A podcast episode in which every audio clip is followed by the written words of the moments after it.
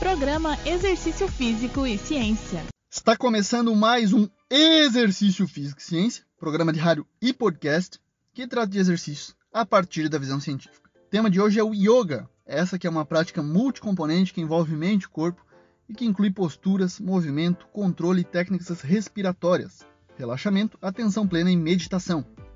Pesquisadores australianos recentemente publicaram no British Journal of Sports Medicine uma revisão incrível sobre os efeitos do yoga em sintomas depressivos em pessoas com desordens mentais, como depressão, estresse pós-traumático, esquizofrenia, ansiedade, dependência ao álcool e bipolaridade. O yoga demonstrou significativas reduções nesses sintomas e, o mais legal, as maiores reduções dos sintomas depressivos ocorreram com maiores frequências de sessões de yoga por semana, ou seja, há uma relação dose-resposta entre o número de sessões de yoga por semana e melhorias nos sintomas depressivos. Para falar sobre yoga aqui no programa, eu convidei uma especialista no assunto, que é a Alessandra Bertinato, que é fisioterapeuta e professora de yoga.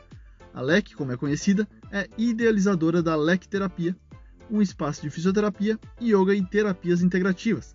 Além disso, ela ministra cursos sobre yoga com foco na anatomia. Hoje, a Alessandra irá nos falar sobre yoga e principalmente da respiração. Seja muito bem-vinda ao Exercício Físico e Ciência.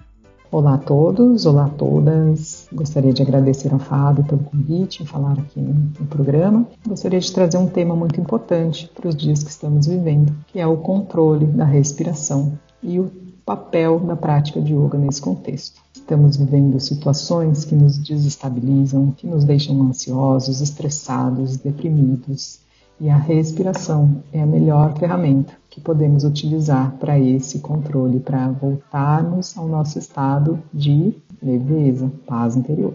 Bem, sabemos que respiração é vida. O corpo absorve oxigênio e libera o CO2.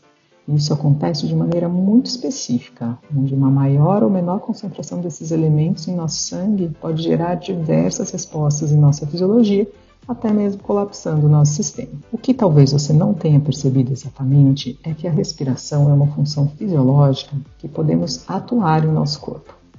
Você não pode pedir ao seu estômago para digerir ou ao seu intestino para funcionar. Acontece tudo de maneira autônoma. Porém, a respiração, apesar de acontecer automaticamente, pode também ser manejada a partir da nossa vontade, ou seja, você pode inspirar e você pode exalar. De maneira automática, a respiração responde ao que estamos vivendo externamente. Por exemplo, se estamos em repouso e levantamos para caminhar, a frequência respiratória aumenta, porque vamos fazer uma certa atividade física. Consequentemente, essa frequência cardíaca também vai aumentar para poder levar esse oxigênio através do sangue para os tecidos associados a essa ação. Quando paramos essa atividade e entramos em repouso, a frequência respiratória, a frequência cardíaca tem um poder de se estabilizar naturalmente. O corpo tem esse mecanismo natural de voltar ao seu eixo. Porém, além de responder à atividade física, que nós já temos uma maior compreensão, a respiração responde também a tudo que pensamos em sentimos, ou seja, se você levar um susto, sua respiração vai acelerar. Se você ficar pensando coisas críticas e se preocupando, a respiração vai responder a isso.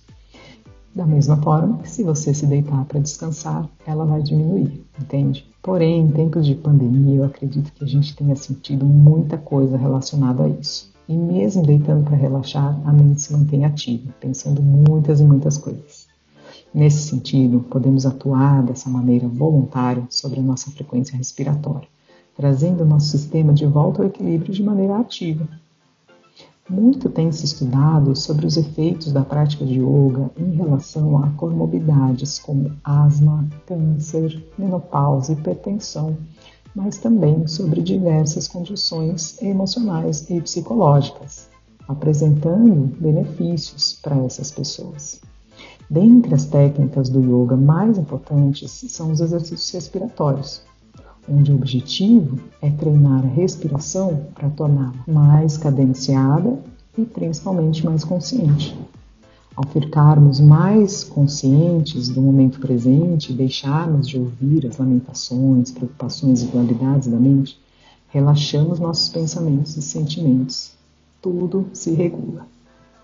Levando isso para a prática, eu gostaria de propor um pequeno exercício Experimente inspirar contando até 4 e exalar contando até 8 durante apenas um minuto e sinta os resultados dessa ação tão simples. É importante exalar mais do que inspirar.